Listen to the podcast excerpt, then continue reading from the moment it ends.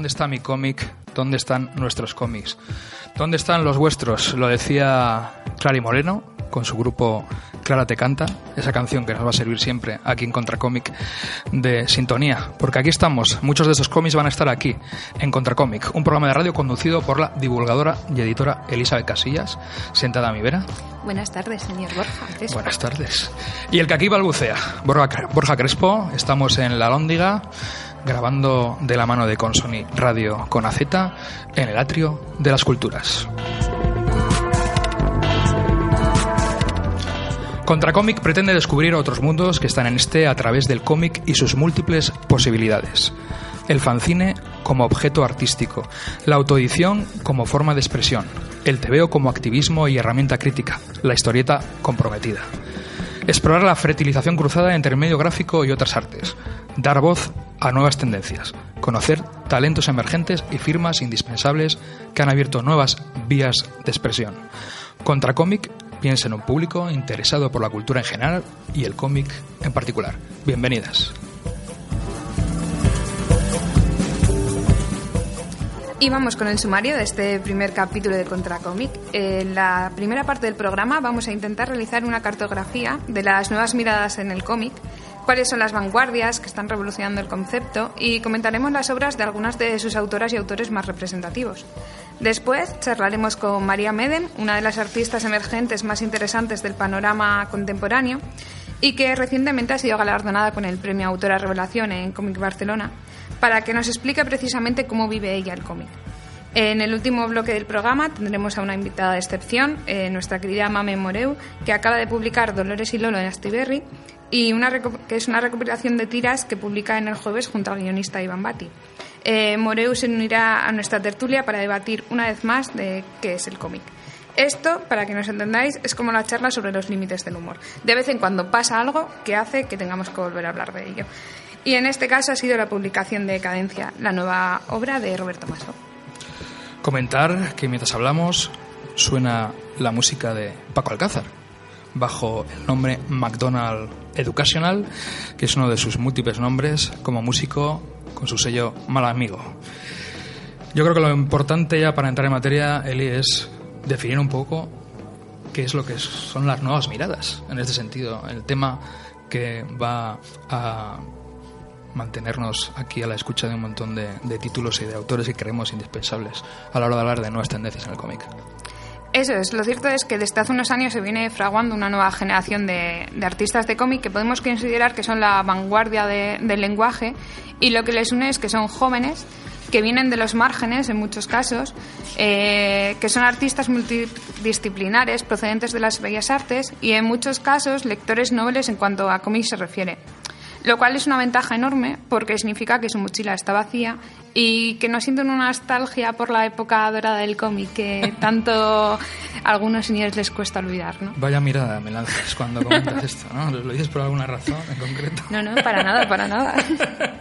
Bueno, es, es una generación o varias generaciones, sobre todo, que se aglutinan en interesantes eventos en torno al cómic, como es el Graf, que me suena de algo, en Madrid y Barcelona, el Witterfest, también en Barcelona, Automan en La Coruña, Tenderete en Valencia y un montón de, iniciativas más que se van extendiendo por toda la geografía y que de alguna manera pues dan voz a un montón de, de nuevas miradas, ¿no? como estamos comentando. Y a la vez también eh, tenemos el panorama festivalero, ¿no? Y a su vez pertenecen todos como una misma línea de, de pequeñas editoriales independientes, ¿no? Como estaría Fosfatina o, o APA APA, ¿no? Pero no es la única cosa que les une y es que en muchas ocasiones han abrazado la abstracción. Aunque algunos no quieran precisamente que se les relacione con, con ese término, ¿no, Borja? Luego hablaremos de eso, sí. Y luego también pues tienen que ver mucho con el expresionismo más puro y han dejado de lado los géneros narrativos convencionales, ¿no? Eh, no hay relatos clásicos, eh, decimos adiós a este clásico planteamiento, confrontación, resolución, ¿no? que suena tan clásico dentro de la narrativa. Y estamos hablando, pues eso, de, de gente como Begoña García Allen, Conchita Herrero, Clary Moreno y también Andrés Magán, Roberto Maso, Nacho García, ¿no? Pero si te parece, igual comenzamos a hablar individualmente de, de uno de ellos. Yo creo que sí. Es lo suyo, pero antes voy a citarte a ti misma, te voy a parafrasear, Eli, en un artículo que está ya en internet, en la revista Cactus, que tú, que tú llevas junto a, a Sandro y Coldo. Y publicaste un artículo muy interesante que, de hecho, nos ha dado pie a este episodio primero de, de Contracomic, titulado Esta es la vanguardia del cómic, ¿no? en el que decías, su mochila está vacía de nostalgia por la época dorada del cómic, como has dicho, lo que les permite explorar el medio sin condicionamientos. Han avanzado en muchas ocasiones la abstracción, para subrayarlo, el expresionismo más puro y han dejado de lado los géneros narrativos. Pero a lo que iba y la frase que me parece más interesante. Son jóvenes y están dispuestos a romper todas las normas, a experimentar, avanzar y a pesar de las críticas, darle un nuevo aire a un medio lleno de caminos por explorar. Esta es la nueva vanguardia del cómic. Vamos con ellos. Pues sí, y para mí una de las figuras esenciales de este nuevo movimiento dentro del cómic nacional sería Begoña García Allen. De hecho, el año pasado estuvo nominada a autora revelación en el Sound del Cómic de Barcelona, ahora llamado Cómic Barcelona, que fue una sorpresa agradable para muchos. Fue una sorpresa muy agradable, pero a su vez no dejó de ser una sorpresa, ¿no? Porque eh, no es la primera vez que la autora gallega nos sorprendía, porque también había entrado en las obras esenciales que, que elige cada año la Asociación de Críticos y Divulgadores de Cómic. A la que pertenecemos. A la que Hay que hacer un poquito de publicidad. Pero sí que es verdad que sorprendía porque al final su lenguaje no tenía nada que ver con el, el lenguaje del cómic que normalmente llega al público general. De hecho, eh, su cómic estaba editado por APA, se llamaba Nuevas Estructuras. en eh, lo dicho, lo publicó APA en 2017 y supuso uno de los cambios más significativos en las estructuras narrativas contemporáneas que hemos visto en España, ¿no? Eh, de hecho, es que Begoña García es uno de los mejores ejemplos para entender una nueva corriente que rompe con esa narrativa clásica y lo que prioriza es la estética. La ¿no? estética, lo visual, las sensaciones, lo sensorial, el ritmo, la música. Seguiremos hablando de ello. Para seguir hablando de nuevas estructuras, comentar un poco de qué va la obra. ¿no? Se trata de un relato sobre la ampliación de una casa en la que no vemos acciones, solo objetos y un narrador, que nos guía. ¿no? Aquí no hay, no, hay, no hay planteamiento, confrontación y resolución, solo elementos estéticos aislados que nos rodean y nos encaminan hacia la abstracción, una palabra que hemos repetido ya varias veces. Y bueno, una de las cosas interesantes de, este libro es que apenas hay figuras humanas, apenas hay la figura de, de una persona. ¿no? Tenemos Es- todo es a través de objetos. tenemos animales, tenemos mucha arquitectura, ¿no? Pero es verdad que el personaje se queda fuera, ¿no? A mí me recordaba, por ejemplo, un poco a, a la Key de Richard Maguire, que publicó Salamandra en 2015. Y Muy interesante muy recomendable. viendo también lo que decíamos, que ya no son eh, un lenguaje que viene solo influido por, por su medio, por el cómic, por ejemplo, también tenía mucho que ver con la película de A Ghost Story, ¿no? Que también... Una Al película final, que despierta filas y fobias. A mí me gusta mucho y hay gente que la odia. Bueno, pues aquí en Contracomic ya somos dos a cero. No, y al final también es eso, que la obra de Virginia, eh, uy, de Virginia, de García Allen, es al fin y al cabo un acto irreverente, ¿no? Frente al cómic tradicional necesario para evolucionar. Y de ahí que sorprendiese tanto la nominación a, a un gran salón como era el de Barcelona. Eh, pero también fue un síntoma ¿no? de que las cosas estaban cambiando. El año anterior había estado Conchita Herrero nominada por Rámbola de helado. Este año lo ha ganado María Medem. Igual al final nos empeñamos mucho en decir que esto no es para todo el mundo, pero cada vez va constatando que crítica y público sí que quieren consumir este tipo de cómic. Está claro, ya que citas a Conchita Herrero, que por cierto últimamente está fincada en Bilbao, así que ya lo podemos anunciar, se pasará por aquí en el próximo programa, si nada lo impide, en el próximo Contra Comic. Y estaría bien que habláramos un poco más de, de su álbum, de su novela gráfica, como queramos llamarlo, porque podemos entrar ahí en jardines tremendos, su gran bola, bola de helado. Un cómic que dentro que cabe es más convencional que otros que estamos citando y que vamos a citar, pero que evidentemente la forma de narrar y esos personajes que no tienen expresiones faciales, que son simplemente figuras que de alguna manera retratan y reflejan estados de ánimo, sensaciones, es algo muy visual y muy sensorial. Sí, lo comentábamos, ¿no? Cuando empezamos a preparar este programa, empezamos a seleccionar las, lectura- las lecturas, teníamos ahí como gran bola de helado, ¿no? Como uno de los grandes tótems de- del cómic eh, de vanguardia, Y nos hemos dado cuenta de que en estos tres años, que no han llegado a pasar todavía, que son Sí. dos años, ya ha sido, se ha convertido como en un lenguaje muy asimilable, muy que... Casi es convencional. Sí, que casi ya podríamos Pero eso es considerarlo eso, ¿no? Eso es bonito, ¿no? De hecho, es interesante, ¿no? Porque al final lo que sí que pasó con Gran Bola de Helado es que se dio como... eh, fue el renacer de, de Apa Apa, podríamos decir, que es al final como la gran editorial de- dentro del, del cómic de, de vanguardia. Y al final también hizo un poco que se exportase, ¿no? Porque eh, se editó en Francia el cómic de Conchita Herrero. Y otro ejemplo dentro de esta misma editorial sería el caso de Ana Galván, que con Pulse Enter para continuar eh, ha llegado a publicarse en Estados Unidos, ¿no? Eh, recuerdo un día hablando con Amanda Baeza, eh, la autora de Nubes de Talco, que sacó Fulgencio Pimentel en 2016, que ahora ya parece como si hubiesen pasado mil años. Que no, me que no. Y, y ella me decía que aunque creía que muchos de estos cómics eran cómics para artistas, por artistas, ¿no? Estaba segura que poco a poco, pues tendrían el potencial suficiente como para alcanzar a, un público mayor. Y ella citaba sobre todo que decía que gracias a Internet, ¿no? Yo creo que al final ha tenido un poco de razón porque sí que es verdad que cada vez se consume más este tipo de, de cómic, pero que no es tan solo ya por internet, ¿no? sino que ha habido un esfuerzo por parte de la divulgación, por parte de los libreros y que se ve que hay un público que es más demandante, más exigente también lo que se hace. De hecho, Ana Galván, que es también un hombre indispensable, ya comentó en más de una entrevista, ¿no? Estoy segura de que ciertos hallazgos formales y conceptuales se incorporarán al cómic comercial en un futuro, ¿no? En un futuro que es en realidad un presente. Y ya que hemos mencionado a Papa Comics en varias ocasiones, voy a leer también una frase de una entrevista a Tony Mascaro, que es su, editor. Este movimiento está formado por gente más o menos joven, que no solo está influenciado por el cómic en sí, sino que también ve de otras vías, como el arte, el diseño o una estética más contemporánea y más pop. Que se hayan perdido muchos complejos y que el medio esté renovándose, hace que el cómic se vaya haciendo popular y a su vez específico. Salen nuevas vertientes que van a interesar a gente más concreta. Sí, al final luego también esto tiene que ver mucho con cómo se está eh, cambiando la forma de consumir, eh, la forma de leer, ¿no?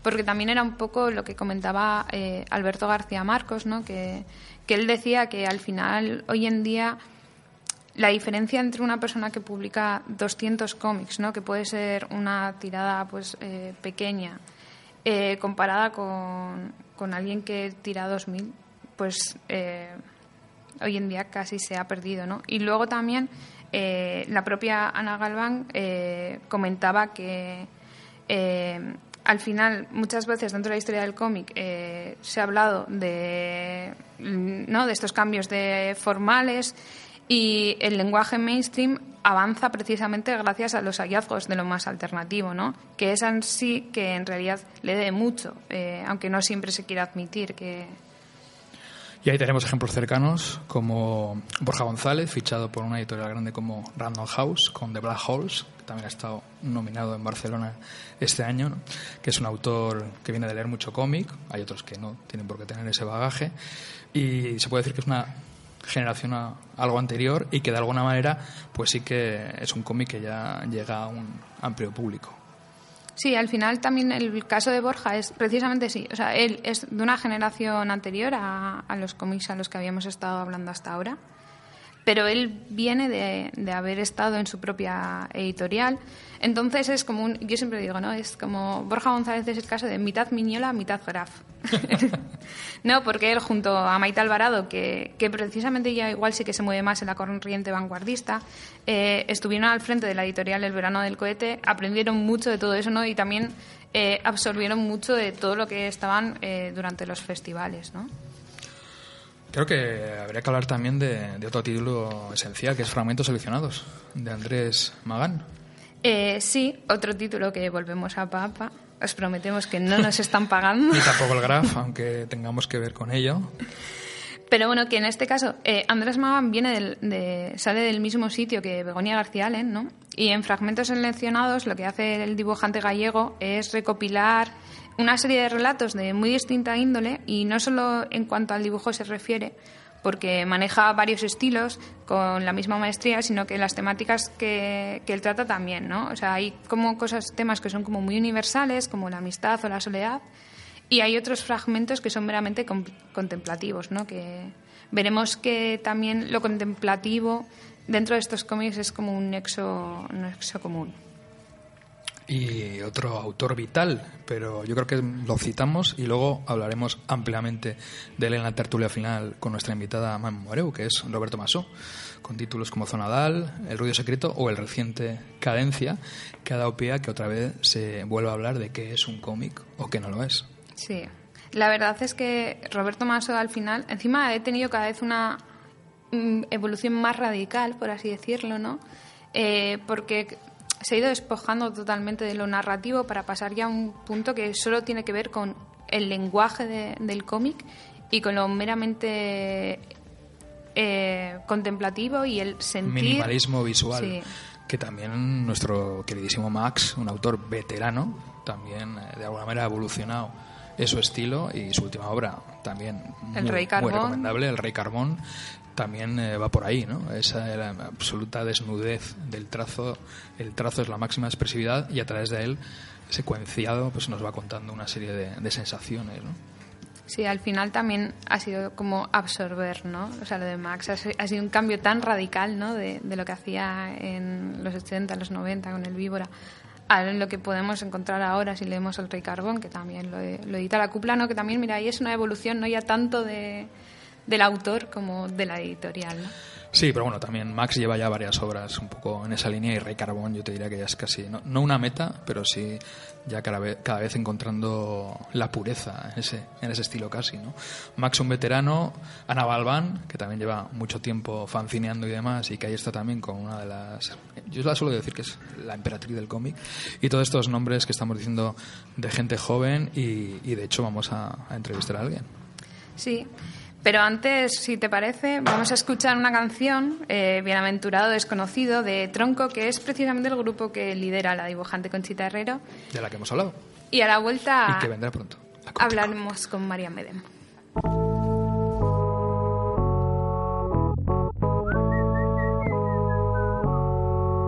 Nos cruzamos por la calle y te conté que habíamos compuesto unas canciones. Y al volvernos a cruzar comentaste que creías que los temas eran demasiado alegres. Y a mí, sin embargo, me parecía que estaban cargados de melancolía. Yo me defendía y juraba que los rebosaba la desesperanza.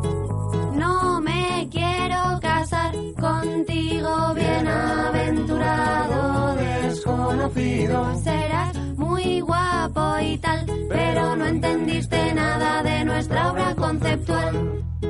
Aún así salimos toda la noche y acabamos muriendo en el casino. Aquello era lamentable y comenté que creía que tú estabas como demasiado alegre. Y a mí, sin embargo, me parecía que estaban cargados de melancolía. Yo me defendía y juraba que lo rebosaba la desesperanza. No me quiero casar contigo, bienaventurada desconocida. Serás muy guapa y tal, pero no entendiste nada de mi obra conceptual. Y a mí, sin embargo, me parecía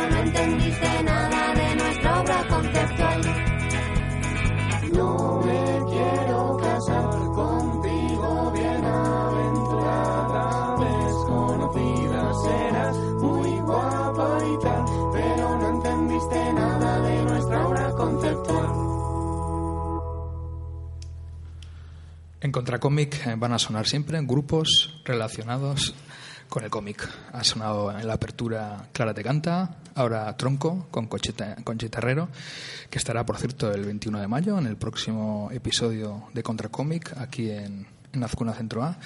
Y vamos a hablar con alguien, Elizabeth. Un personaje que vive sin recordar lo que ha hecho la noche anterior. Cuando el sol alcanza su cenit y parte del mundo en dos y el cielo parece un zumo de melocotón o naranja, un par de amigos charlan cara a cara.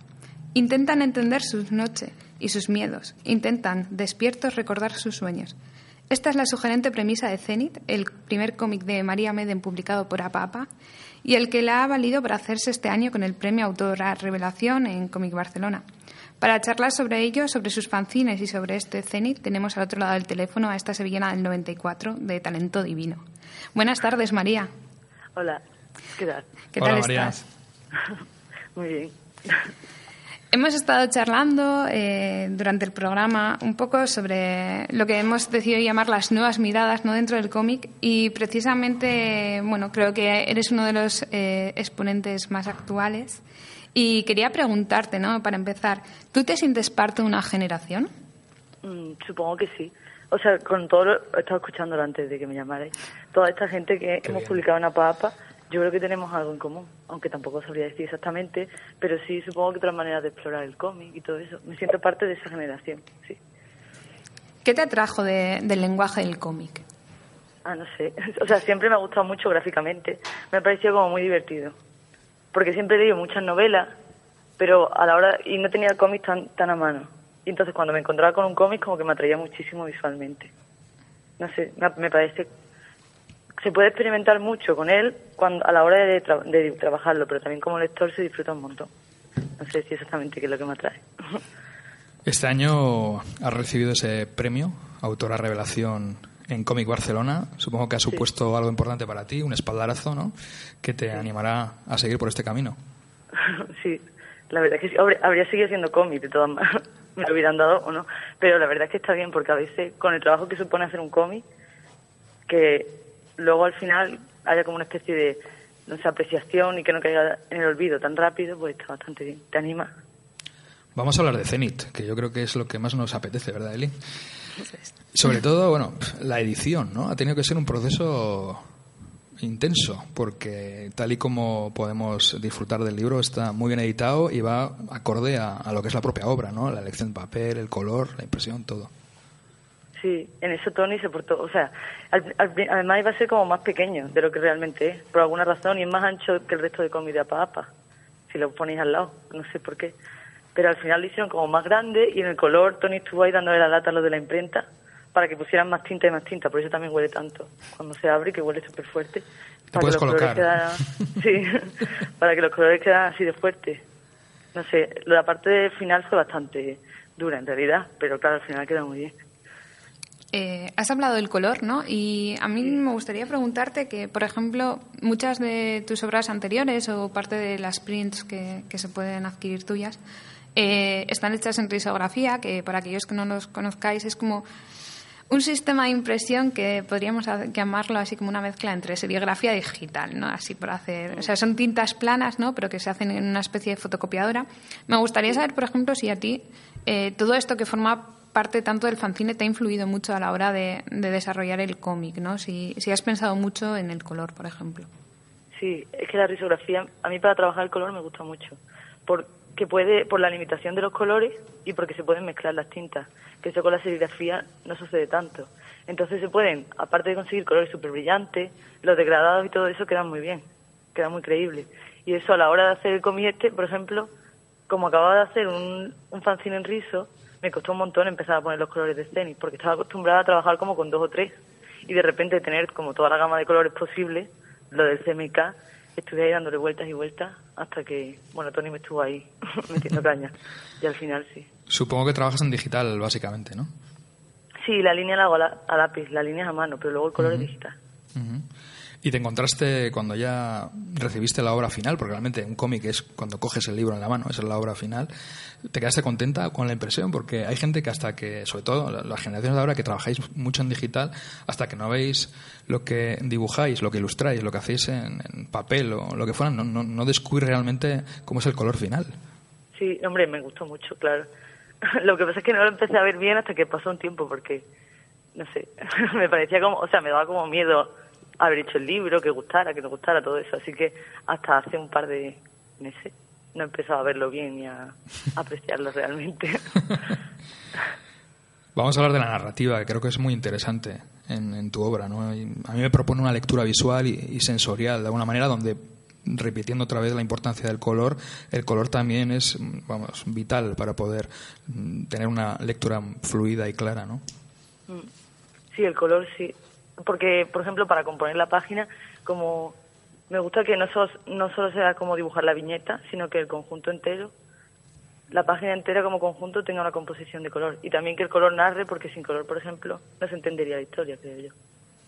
Porque muchas asociaciones se hacen por el color. Si un objeto se transforma en otra cosa, todo eso, yo creo que se entiende gracias al color, no gracias a la línea.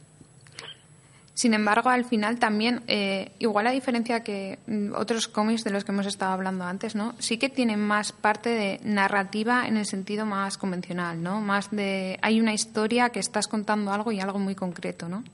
Ah, sí, eso me apetecía hacerlo como... os- eh, Álvaro Pons, cuando lo leyó o algo así, puso que era un thriller y me hizo mucha ilusión, porque quería hacer algo así como, como aunque la historia pueda parecer muy loca o muy onírica, Sí. que la trama sea como muy real o algo como muy, no sé, como una narrativa muy cotidiana que se ve en el día a día, o en las películas o en las novelas o lo que sea. Entonces hace como esa mezcla entre que el tema esté tratado de manera muy extraña, la narrativa que hay en realidad es bastante básica y cotidiana. Sí, alguna vez lo hemos comentado, Eli, ¿no? que algunas de estas historias realmente es casi como un slice of life, ¿no? porciones de vida, solo que cambia totalmente cómo se cuenta. En el caso de Conchita Herrero también. Sí. Sí. En- María, a mí también me gustaría saber un poco también eh, qué cómics lees, o sea, de dónde te viene al final para terminar haciendo este tipo de obras, ¿no? O si es, o sea, o si crees que son solo los cómics lo que te eh, influye o vas más allá. Yo creo que lo que más que me influye puede ser, o sea, cómic, cómic leo, no sé, muchas cosas. Ahora estoy leyendo, mm, ahora me estoy leyendo uno que me pillé el otro día de Yuichi Yokoyama, que se llama El Jardín y lo han editado en México. Bueno, y, pero para los cómics, para hacerlo yo, yo creo que lo que más me influye es el cine y, la- y los libros y las novelas, porque es lo que más he leído, y lo que más he visto, y al- con el cómic me encontré más tarde. Pero de chica y eso lo que quería hacer era ser escritora, en realidad. No sé. Hace poco leí una entrevista, creo que te decía Octavio Beares en 13 millones de naves, que comentabas una anécdota que me hizo mucha gracia porque bueno, decías que en la facultad había un profesor que te había puesto una nota baja Sí. y, y, bueno, fuiste a hablar con él y, y te soltó una, una frase ligada a Lola Flores y sus cuadros. Me, me hizo mucha gracia porque además yo también estudié Bellas Artes en la facultad. Sí, que, bueno, es que el hombre ese, bueno, a ver. Estará flipado porque ahora te han dado un premio, estás a tope, has sacado un libro Pero yo creo que ese hombre no, no lo apreciaría de todas maneras, o sea, porque es que es como, Seguiría en sus 13. sí, porque era, era como de carteles, bueno, da igual. que si lo de Lola Flores fue como una especie de, en realidad es como un halago, pero no, no lo sé, me dio rabia, pero a la vez como me hizo mucha gracia para, para el recuerdo. Sí, venía a decir como que Lola Flores vendía cuadros porque tenía muchos amigos o algo así. Igual que yo, claro, cuando me puso la nota. Es que fue lo que me peor nota me puso fue en el cómic, en fin. Pero bueno, por eso no hay que hacer caso a esas cosas. Exacto, suelen, suelen fallar estos comentarios académicos. Un fenómeno como TikTok, en el que has estado y estás, ¿no? Nos parece muy interesante también hablar de, de TikTok, ¿no? Sí, Esa plataforma que sirve de alguna manera para, para que se refleje y se vea el trabajo de mucha de la gente que estamos hablando y mucha gente que va a de qué hablar en el futuro. sí, fue por lo que me puse a hacer cómic en realidad. o sea, así como lo que me animó del todo. Porque veía las cosas que se estaban haciendo, pero así como eso me permitía... le- Yo le escribí a Ana como si me dejaba participar, ¿no? Y le mandé una historia. Que la verdad es que la historia me parece horrenda, pero bueno.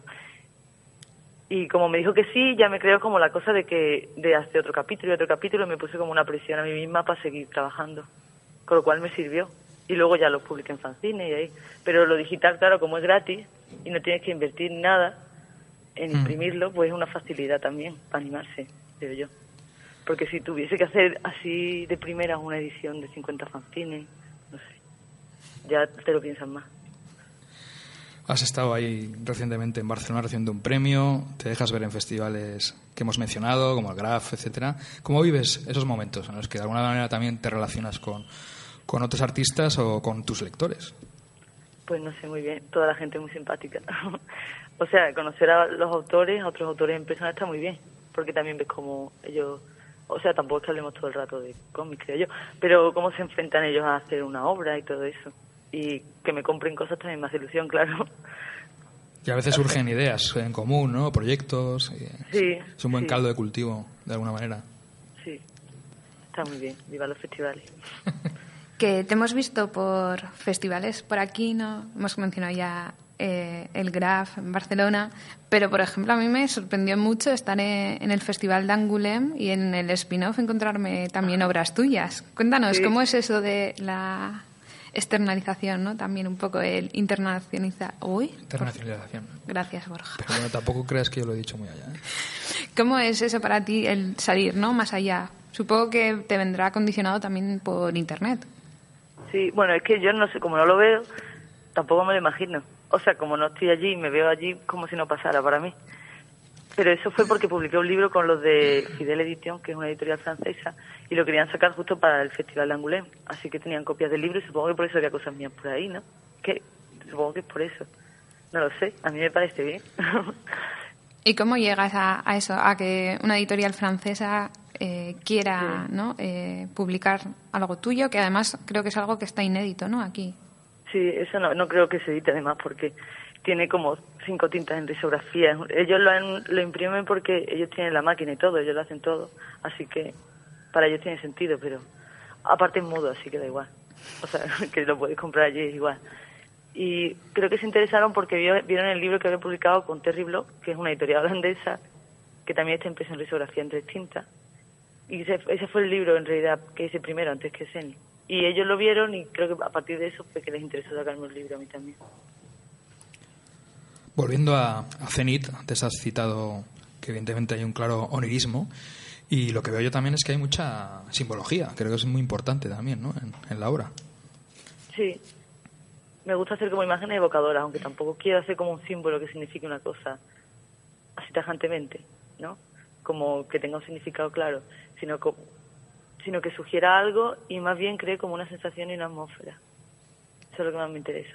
Más que algo que sea como, esto significa esto, que me parece que limita un poco. Y para eso tampoco hacen tanta falta los símbolos, si lo haces así, tan literal. O sea, que buscas una, una atmósfera, ¿no? Sí, Mm, Está clara la, la imaginería y te ves eh, explorando ese, ese camino gráficamente o estás pensando en otros proyectos diferentes. pues no sé, me gusta así, hacer, no sé, lo de la explorar la atmósfera y cosas así como más ambiguas, me gusta trabajarlo en fanzine, sobre todo, porque así en pequeño formato creo que funciona muy bien. Pero en los próximos cómics largos que haga, el de APA, o sea, porque hace otro con APA, APA, claro. Supongo Estamos que haciendo será... una publicidad de brutal. sí. Allí, pues claro, no sé cómo lo haré, la verdad. O sea, la historia la tengo más o menos, pero no me quiero poner todavía. Quiero esperar, porque es muy largo un cómic. Sí, lo es, lo es. Hay que dejar reposar, ¿no? También entre, entre una obra y otra para también recibir ese feedback, ¿no? ¿Cómo ha sido también eh, el, el feedback que tú has tenido? Pues, no sé, a la gente le ha gustado, a mis amigos, a mi padre. no sé, veo que la gente, alguna, o sea, la gente le ha gustado y lo ha entendido más o menos, eso me gusta. O que lo hayan, sí, o que hayan sentido como una intriga o algo así. O que discutan sobre el final, que eso me lo dijeron hace poco en el libro Mutantes que estuve, como dos personas que estaban, que tenían como discusiones entre ellas a ver qué había pasado exactamente. Y eso me gusta, que haya como diálogo y debate. Yo sé qué ha pasado, pero bueno, no sé si se entiende. No dejar indiferente al lector, ¿no? Al fin y al cabo. Sí. Bueno, pues creo que vamos a ir terminando ya. Sí, porque tenemos una hora de programa y ojalá tuviéramos tres. Ha sido un placer, María, tenerte por aquí. Eh, esperamos que os animéis todos a leer Zenit, eh, porque es una experiencia, yo creo que, podía- que podemos decir maravillosa. Muy bien definido. Que, que, que bueno, vamos a dejarlo ahí, porque yo iba a decir, es- a mí me gusta mucho lo onírico. Llega un punto en el que, es, eh, en el que te puede llegar a quitar el sueño, ¿no? Un poco. Pero nos alegramos mucho por, por tu éxito, creo que ha sido muy merecido. Y nada, mm, hay que dejar tiempo entre cómic y cómic, pero que tampoco sea mucho, que tenemos muchas ganas de volverte a leer. Eso es, siempre gracias. quedarán los fanzines. Muchas gracias, María. Un Gracias. abrazo. Fuerte Un abrazo. Adiós.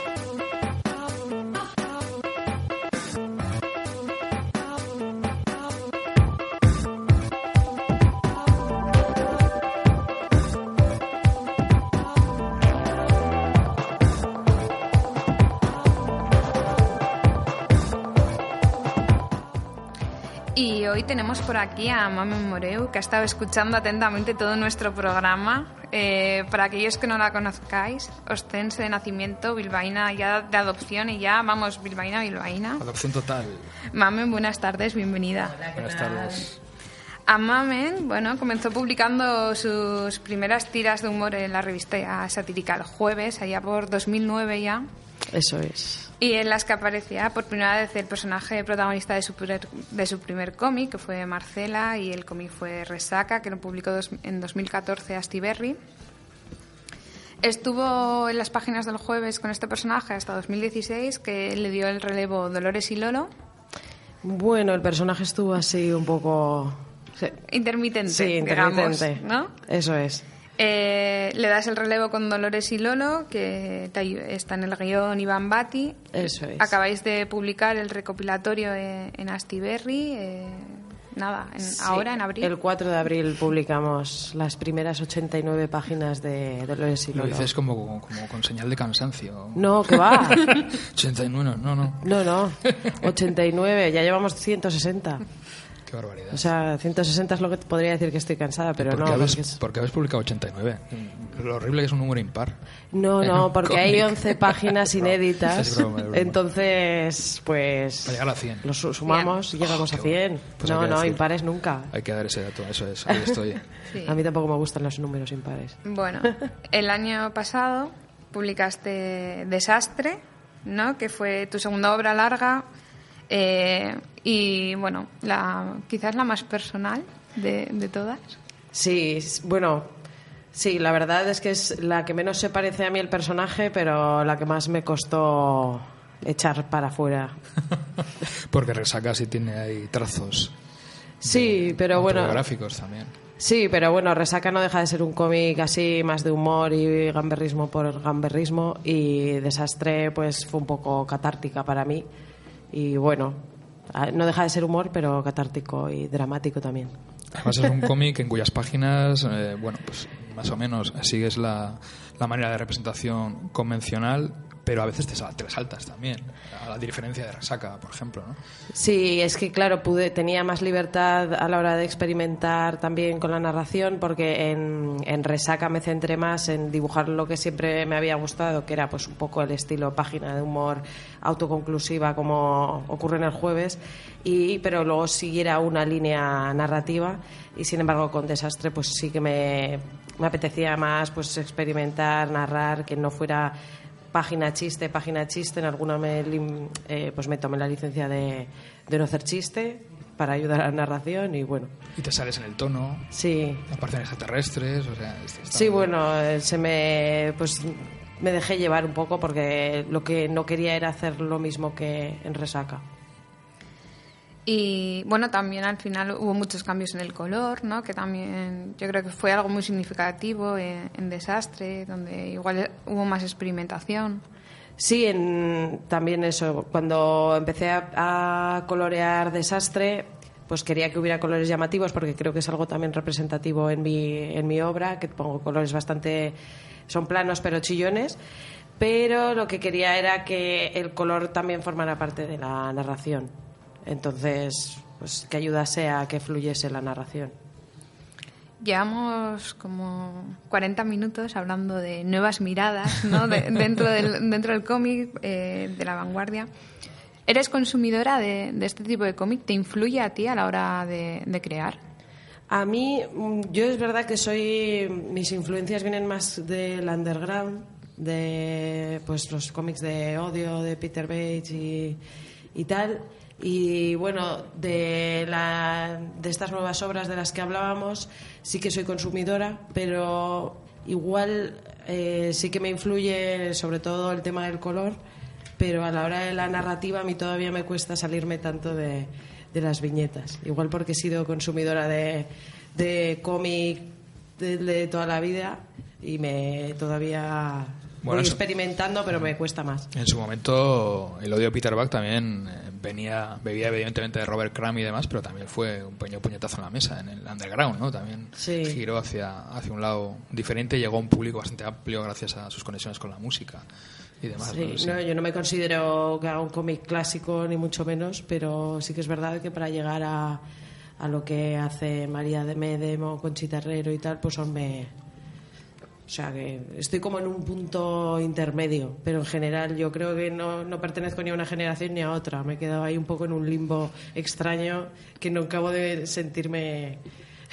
A los divulgadores nos encanta etiquetar, meter Eso en es. generaciones, estas cosas que nos permite escribir textos y, y dar un poco la matraca. Pero bueno, ya has dado un dato que, que directamente con María Medem eh, pues es- está en común, que es la, la utilización del color también en la narrativa. Que a veces nos olvidamos de que el color también puede, puede ser utilizado en beneficio de la narrativa, ¿no? Que no solo es eh, dibujar y poner los globos para explicar lo que está pasando, que cuenten algo los personajes, sino que hay una planificación de página, está el color, están mucha, muchos elementos propios del lenguaje del cómic que sirven precisamente para poder contar mejor y llegar a esas ideas de, de atmósfera, como nos ha dicho María, ¿no? Sí, además, bueno, a mí me interesa mucho también lo de la psicología del color y tal, y, y bueno, me gusta usarlo. También tenemos que tener en cuenta que al final que autores noveles están utilizando el color es algo relativamente reciente, ¿no? Porque al final antes había mucha diferencia entre imprimir a color imprimir en blanco y negro y que se, se apostase desde una editorial por un autor novel imprimiendo a color no era tan fácil de verlo, ¿no? También ahí ha habido una evolución del medio, eh, de la propia impresión, de, de la cantidad de copias que se puedan llegar a imprimir, ¿no? Que se relacionaba, se relacionaba el blanco y negro con el underground, precisamente, con el cómic independiente, con el fanzine, y el color más con pues un tipo de cómic más comercial, super, etcétera. Yo creo que está todo mezclado maravillosamente, ¿no? El fanzine ya hace mucho tiempo que, que dejó de ser fotocopias baratas. Sí, bueno, de hecho yo creo que hay libros, incluso algunos que hemos mencionado, que en un momento dado, hace un tiempo, se podrían haber definido directamente como, como fanzine, ¿no? Pero antes hemos dicho que íbamos a hablar de, de Ro- Roberto Masso y su obra Cadencia, que nos va a servir también para hablar de, de un tema entre los tres, con la presencia de Mamen, que es vital, que lo has dicho antes, ¿no? Que, es, es un cómic. ¿Qué es un cómic? Bueno, pues el, cómic Cadencia de Roberto Masso ha vuelto a abrir un debate que, algunos creíamos que estaba cerrado, pero no, como suele volver el de la novela gráfica, etcétera, etcétera, ¿no? Y es que, bueno, pues hay un sector que, que dice que directamente que no, que no es un cómic. Afortunadamente yo estaba hace unos días en una charla de Roberto Maso, en la que presentaba el cómic junto a nuestro queridísimo Gerardo Vilches, uno de los grandes divulgadores del cómic de nuestras fronteras, y cuando se le preguntaba por, por eso, a ver si realmente Cadencia era un cómic, él lo decía claro, ¿no? Hay viñetas, el formato es simplemente cómo se lee, está en un papel, tiene su lomo, es un cómic. ¿Qué opináis? Vamos a abrir un poco el debate, ya que lo hemos unido un poco a, a esos momentos de, de la obra de, de Mamen Desastre, donde, donde juega un poco más allá del lenguaje habitual del cómic. Bueno, eh, yo creo que, tam- que sí que es un sí que es un cómic. O sea, Vale, te hemos traído aquí, creíamos que te- nos ibas a llevar la contraria. no, broma, pero no, broma, no, no, que va. Si además yo el año pasado estuvimos, eh, estuve de jurado en el, el premio del cómic este de Astiberri en la, corto. La Bienal de Gran Canaria. De Gran Canaria y una de las tres primeras historias ganadoras, que eran, eran los tres premios, una de ellas se parece bastante al cómic de Roberto Masó. Y Ya que comentas eso, perdón el inciso, mm, no hemos comentado que muchas de estas obras que mencionamos han ganado premios y se han editado gracias a ayudas, etcétera, Injuve, etcétera. ¿no? Muchas veces llegan gracias a, a esos, esos pasos. ¿no? Perdona, te he cortado. No, yo simplemente eso, que, que la obra esta, como comentaba, se parecía y que yo, aunque sea más clásica en mis dibujos, no, no tengo la, la mente cerrada a ningún tipo de obra. Luego ahí me pueden gustar más o menos, pero las considero cómic igualmente. Bueno, para el que todavía no haya echado un vistazo a, a Cadencia, podemos decir que de alguna manera a mí me parece un cómic eh, casi musical, hay un ritmo, hay- está secuencializado, pero es muy minimalista, es básicamente con, con líneas, ¿no? como por ejemplo eran las, las películas abstractas de Norman McLaren y demás. ¿Tú cómo lo ves, Lee? Sí, al final.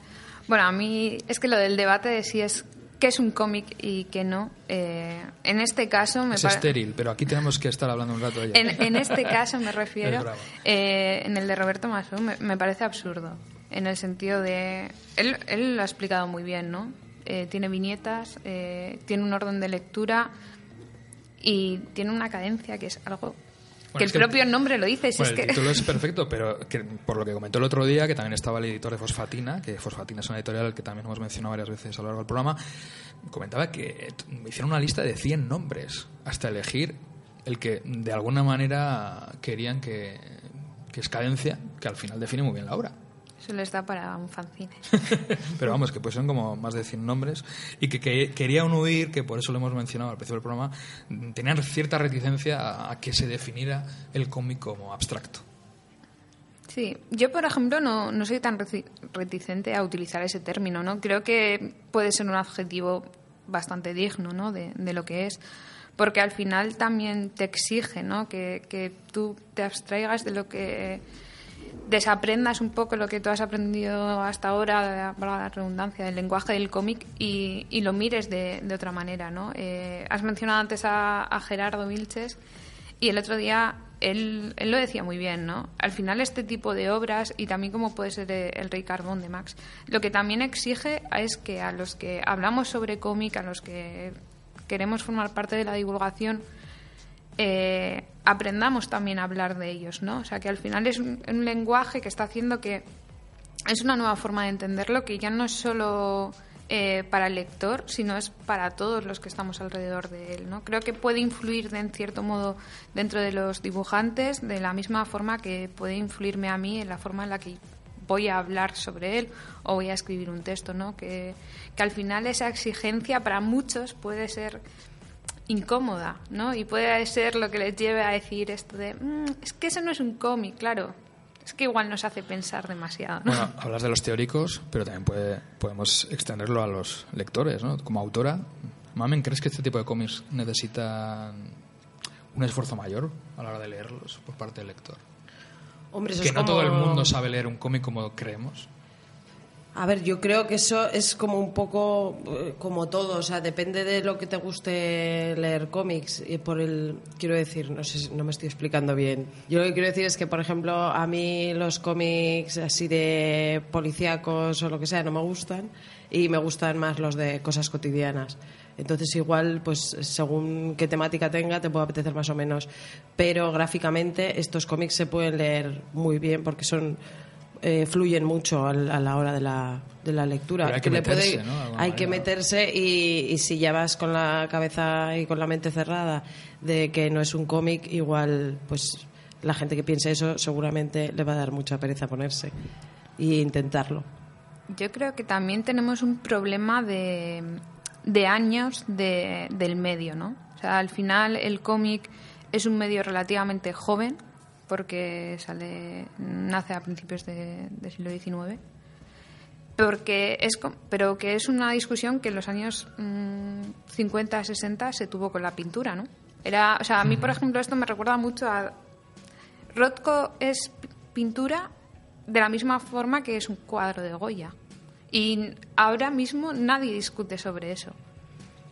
Entonces tampoco discutiría, o sea, ¿no? Creo que deberíamos superar, ¿no? Dejar ese complejo precisamente que hablábamos al principio de- del programa, ¿no? Y dejar esa el- la edad dorada del cómic, ¿no? Es que el cómic tiene muchas vías y creo que podemos tirar por sitios muy diferentes y que lo que está cambiando es que ahora hay mucha gente consumiendo muchos tipos diferentes de cómic, ¿no? O sea, que puedes estar tranquilamente leyéndote las tiras de, de humor de Mamen o leerte Desastre y sentirte súper identificada. eh, y no, iba a hacer el spoiler del final porque es maravilloso, pero no, lo os lo hagas, leéis. No lo hagas. ¿no? Pero, o sea, y sentirte, o sea, ¿no? Eh, súper identificada con ello, pero es que puedes coger... eh, a mí, por ejemplo, El ruido secreto de, de Roberto Maso es una obra que me encanta porque es una obra de teatro, o sea, es, Es una obra de danza, es brutal, o sea, es ver cómo se transforma cada viñeta y, eh, o lo que decía, ¿no? Las sensaciones que me puede transmitir Begoña García Allen. Creo que no son incompatibles, es simplemente que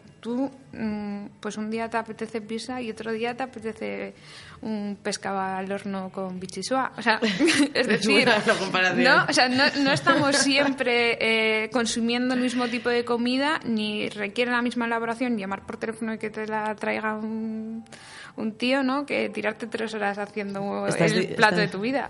Estás diciendo que Después de es ver- pizza. no. No. Uy, ¿el cómic es pizza o Sa- es...? sabemos que no íbamos por ese No, sí, ya lo sé.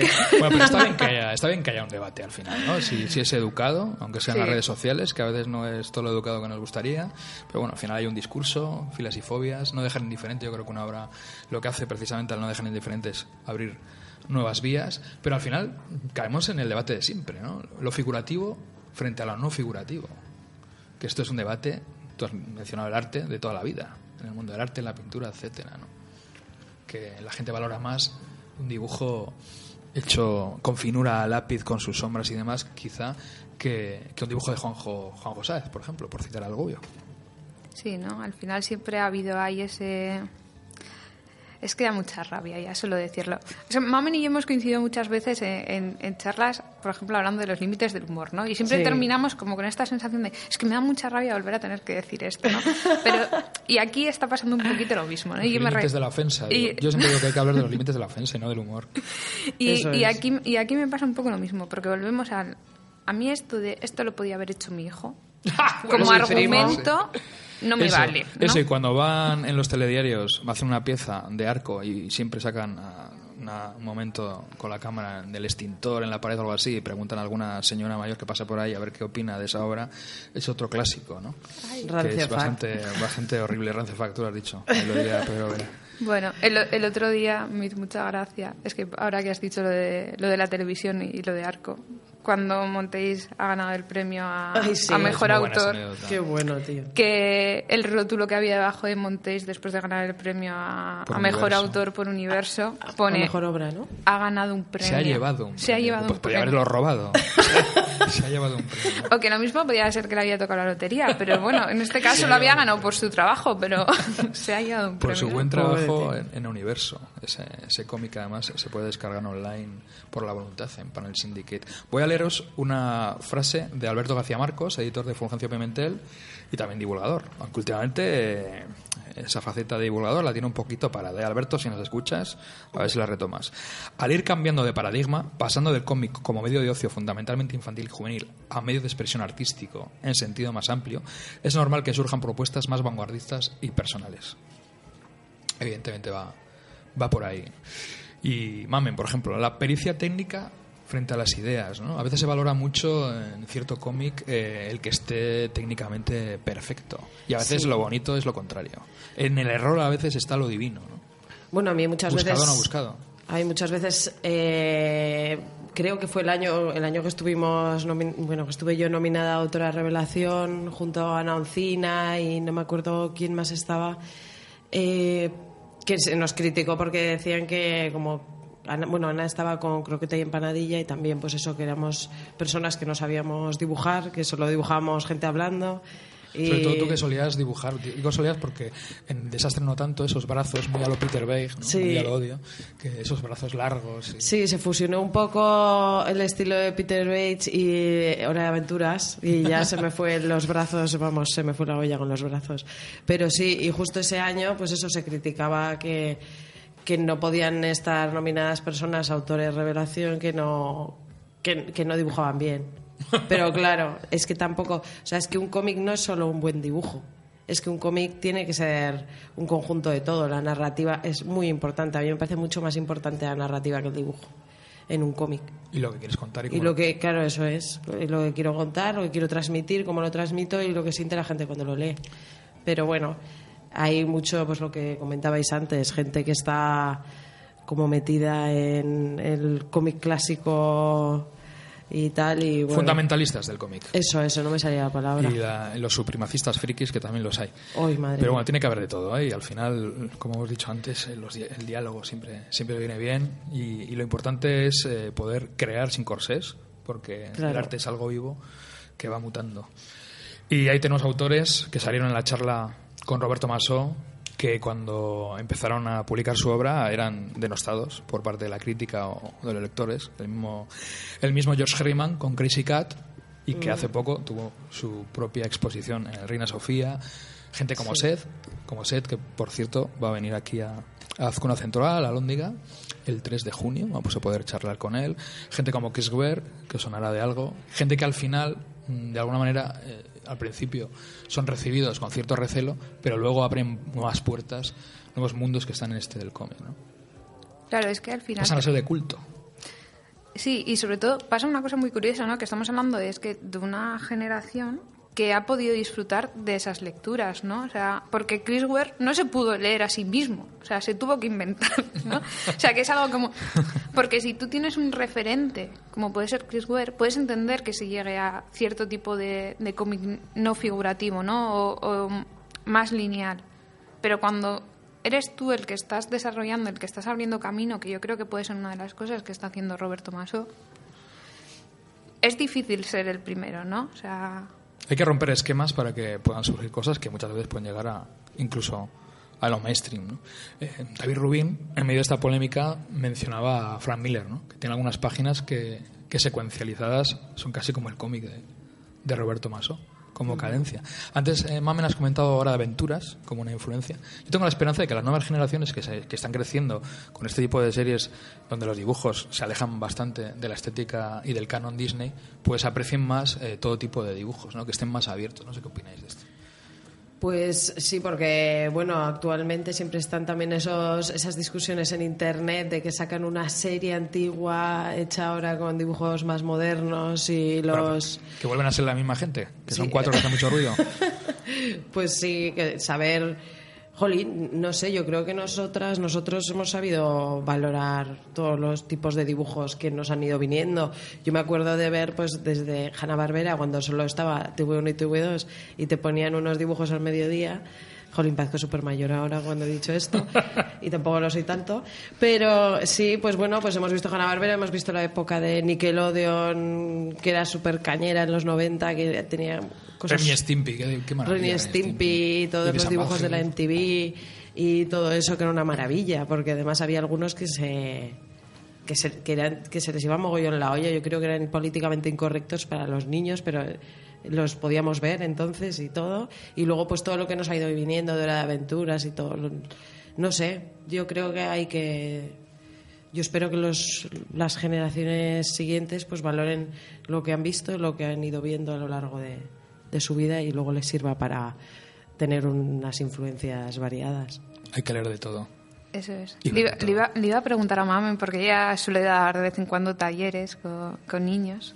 Sí. ¿tú ¿Realmente cómo les ves? ¿Les ves que son más abiertos a la, a la hora de crear? ¿O al final se mantienen mucho en el convencionalismo, ¿no? tanto narrativo como de mantener la viñeta, la caja? Bueno, no te creas. Yo el último taller que di fue en junio del año pasado eh, y la verdad es que hay algunos que sí que siguen dibujando la viñeta, pero muchas veces también porque les da pereza lo de la regla y que no les queda perfectamente recto van experimentando otras cosas.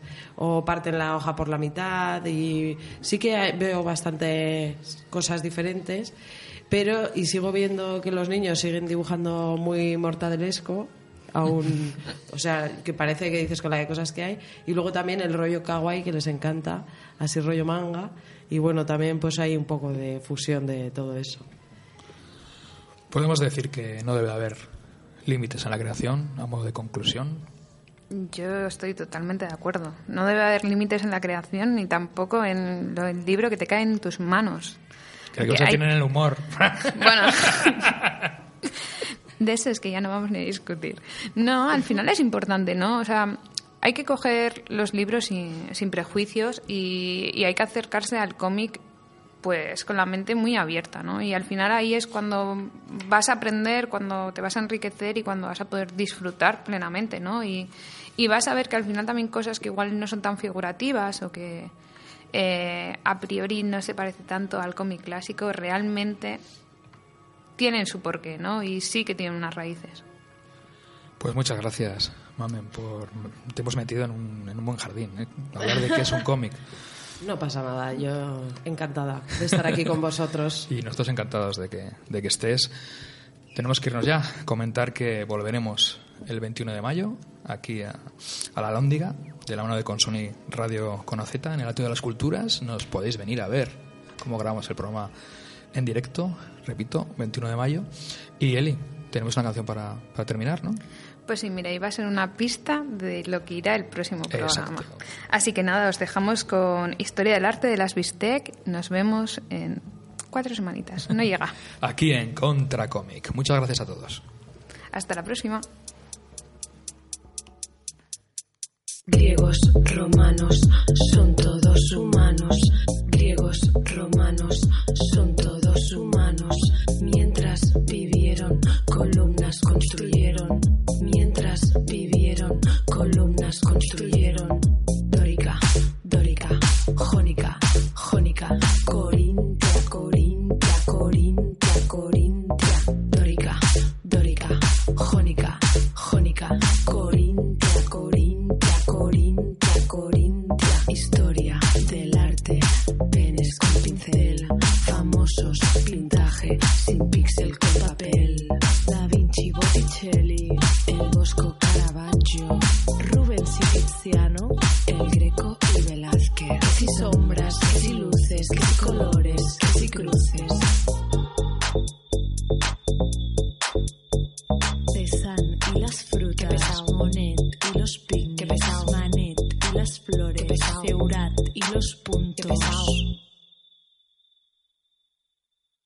Picasso. Oh no, otra vez